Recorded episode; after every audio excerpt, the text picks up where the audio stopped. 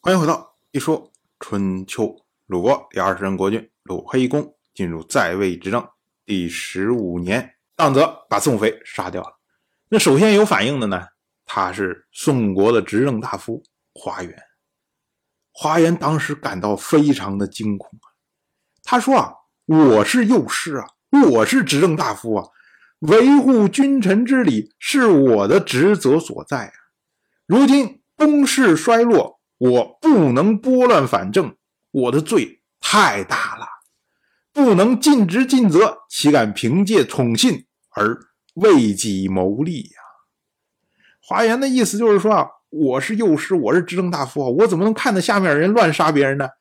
但是呢，你让我拨乱反正，我华氏在六卿里面只有两个席位啊，我怎么拨乱反正啊？我根本斗不过人家，那我也不能说我什么事都不做。在这立个靶子，在这站着，好像我承认同意当则干这样的事情也不行啊，那怎么办呢？所以呢，华元就流亡去了晋国。可是这一下啊，就引起宋国内部的政局大规模的变化，因为华元呢，他的影响力太大了。你因为杀掉了一个这个宋国的公子，所以你的执政大夫都跑了。那放在国际间，放在宋国国内，大家会怎么看呢？所以呢，华元一走，马上桓族这边就受到了巨大的压力。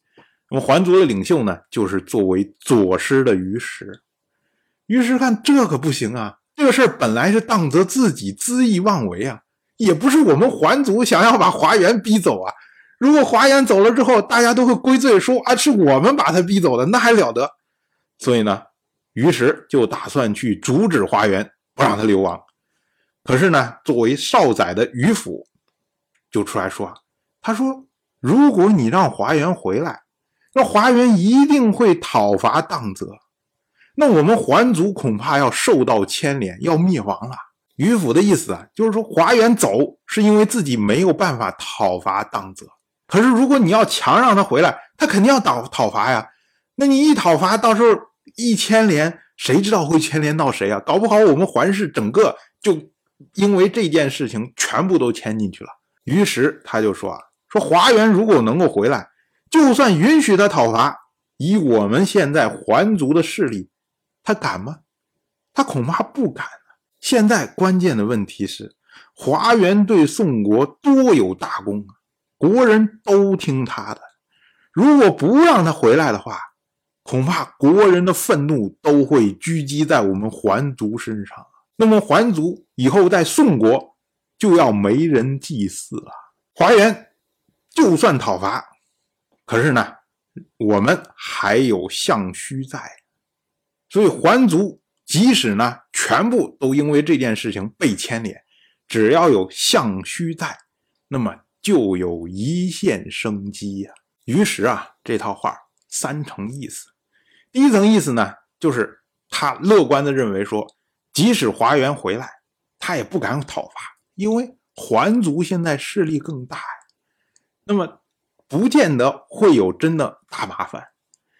其次呢，就是说，如果华元不回来，那桓族要受到宋国国人的压力，那对于桓族来说会有非常大的危机。第三条呢，就是最坏的情况，如果华元讨伐的话。必定呢有相须在，那么桓族呢就有一息尚存。这位相须啊，他是相氏，那么也是桓族的一份子。